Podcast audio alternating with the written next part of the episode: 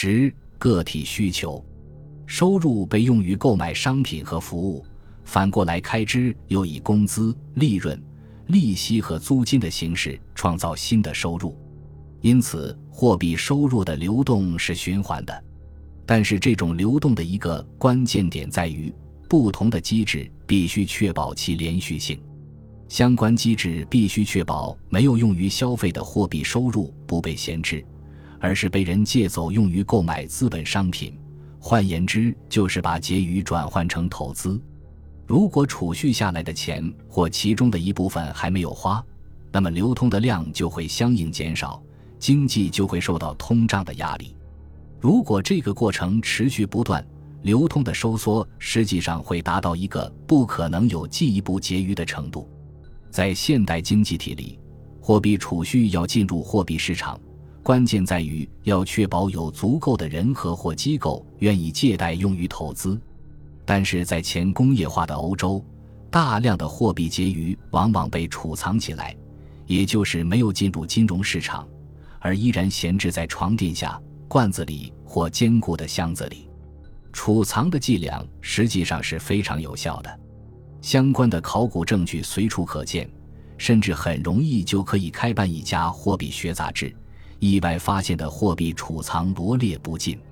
例如，法国货币杂志一九六二年期就报道了当年引人瞩目的下列发现：大多储藏点藏有五十到五百枚硬币，但比这大得多的储藏点的发现也并非不常见。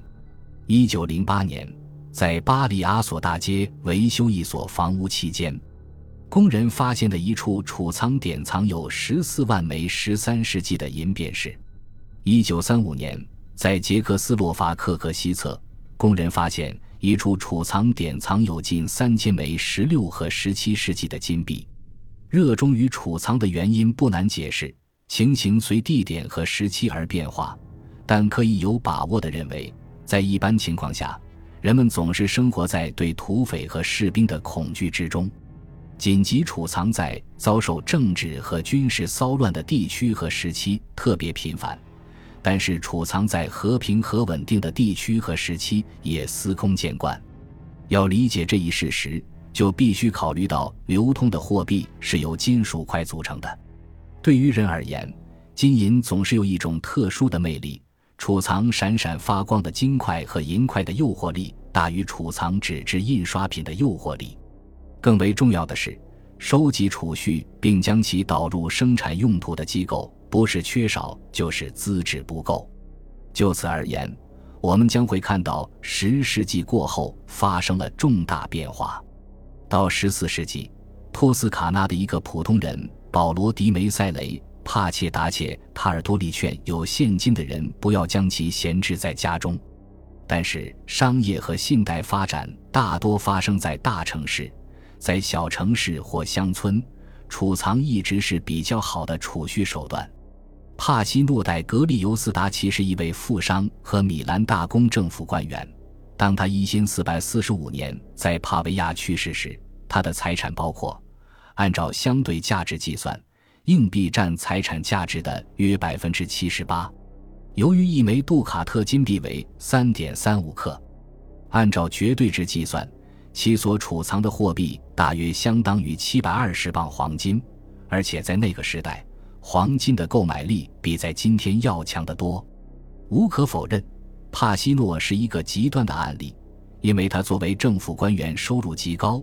而他所生活的小镇帕维亚并没有良好的投资机会，在信贷和商业机构业已发展和持续发展的大城市，情况有所不同。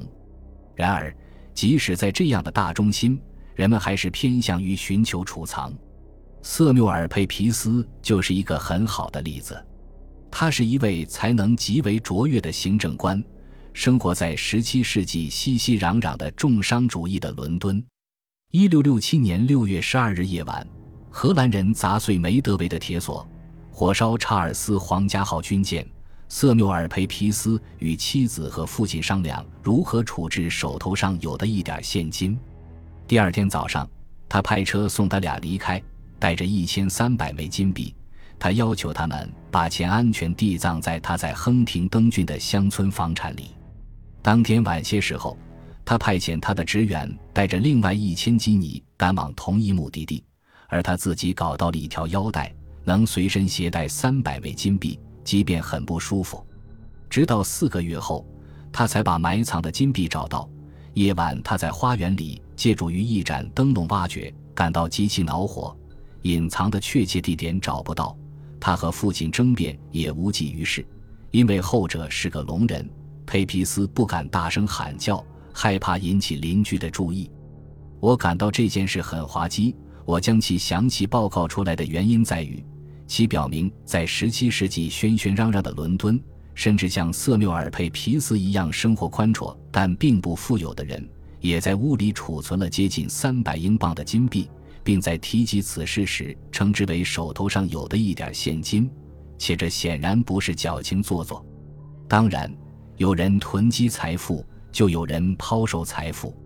在十一世纪初期，科隆的大主教把其前任积累的所有财富都用光了，用来帮助饥荒时期的穷人。沃尔姆斯的主教博卡德于一千零二十五年去世，留下一些书籍和三便士。把其所继承的所有财富都慷慨捐赠给了穷人。根据时代的神秘精神，教会达人的从容抛售往往都是奇迹般的神圣活动的结果。因此，当奥尔良主教将其所有财宝都用于建造新教堂时，拉乌尔格拉贝用下面的话讲述了这个故事。武装匪帮的掠夺和抢劫，反过来又起到财富积累并使其再度进入流通的作用。查理曼成功攻破了阿瓦尔错综复杂的防御工事，发现里面有积累了几百年的财富。把金银珠宝运回亚琛需要十五辆四头牛拉的大车。从一种宏观经济学的角度来看，关键问题在于，在一定时期里，总储藏量是大于。等于还是小于总抛售量。历史上显然有储藏压倒一切的时期，也有净抛售时期。在十和十一世纪的意大利，主教和修道院在反对德国皇帝的斗争期间耗尽了他们的宝藏。整个阿尔卑斯地区的主教为了各种不同的改革运动的利益，也都是这样做的。整个欧洲宗教工程建设热火朝天。这是十一和十二世纪的特色，它看起来是通过一个大量抛售的过程而得到资助的。当财富得到储藏时，就无法用于投资。从另一方面看，储藏的出现是因为投资没有吸引力。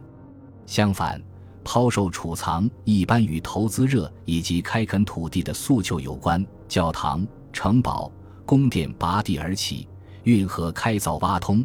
船只扬帆起航，这些都清楚地表明，在前工业化的欧洲，人欢马跃的进步时期并非罕见。本集已经播放完毕，感谢您的收听，喜欢请点赞关注主播，主页有更多精彩内容。